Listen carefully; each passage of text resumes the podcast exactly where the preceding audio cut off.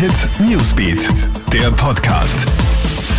Hey, ich bin Michaela Mayer und das ist das Update für den Start in den Donnerstag. Der Lockdown setzt Kids und Teenagern viel schwerer zu als bisher angenommen. Die Kinder- und Jugendpsychiatrie des AKH Wien ist bereits völlig überbelegt, da immer mehr junge Patienten mit Depressionen, Angst und Essstörungen stationär behandelt werden müssen.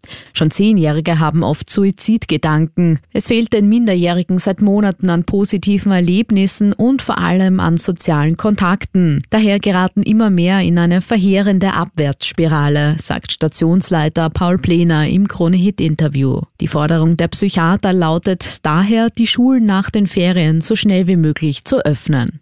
Was für ein Hickhack. Es gibt weiter keine Lösung im Impfstoffstreit. Die EU und der Pharmakonzern AstraZeneca haben bei den Gesprächen wegen verzögerter Impfstofflieferungen keinen Durchbruch erzielt. Es gebe weiterhin keine Klarheit. Die EU fordert von AstraZeneca einen klaren Lieferplan für die Impfstoffe, die sie für das erste Quartal bei dem Pharmakonzern reserviert hatte.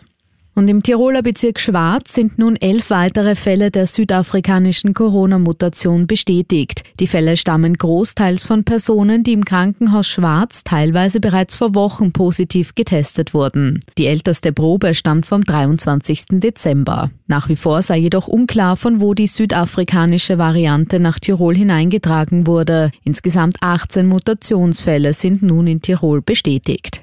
Alle News und Updates gibt's für dich immer im Kronehit Newsbeat und online auf kronehit.at. Kronehit Newsbeat, der Podcast.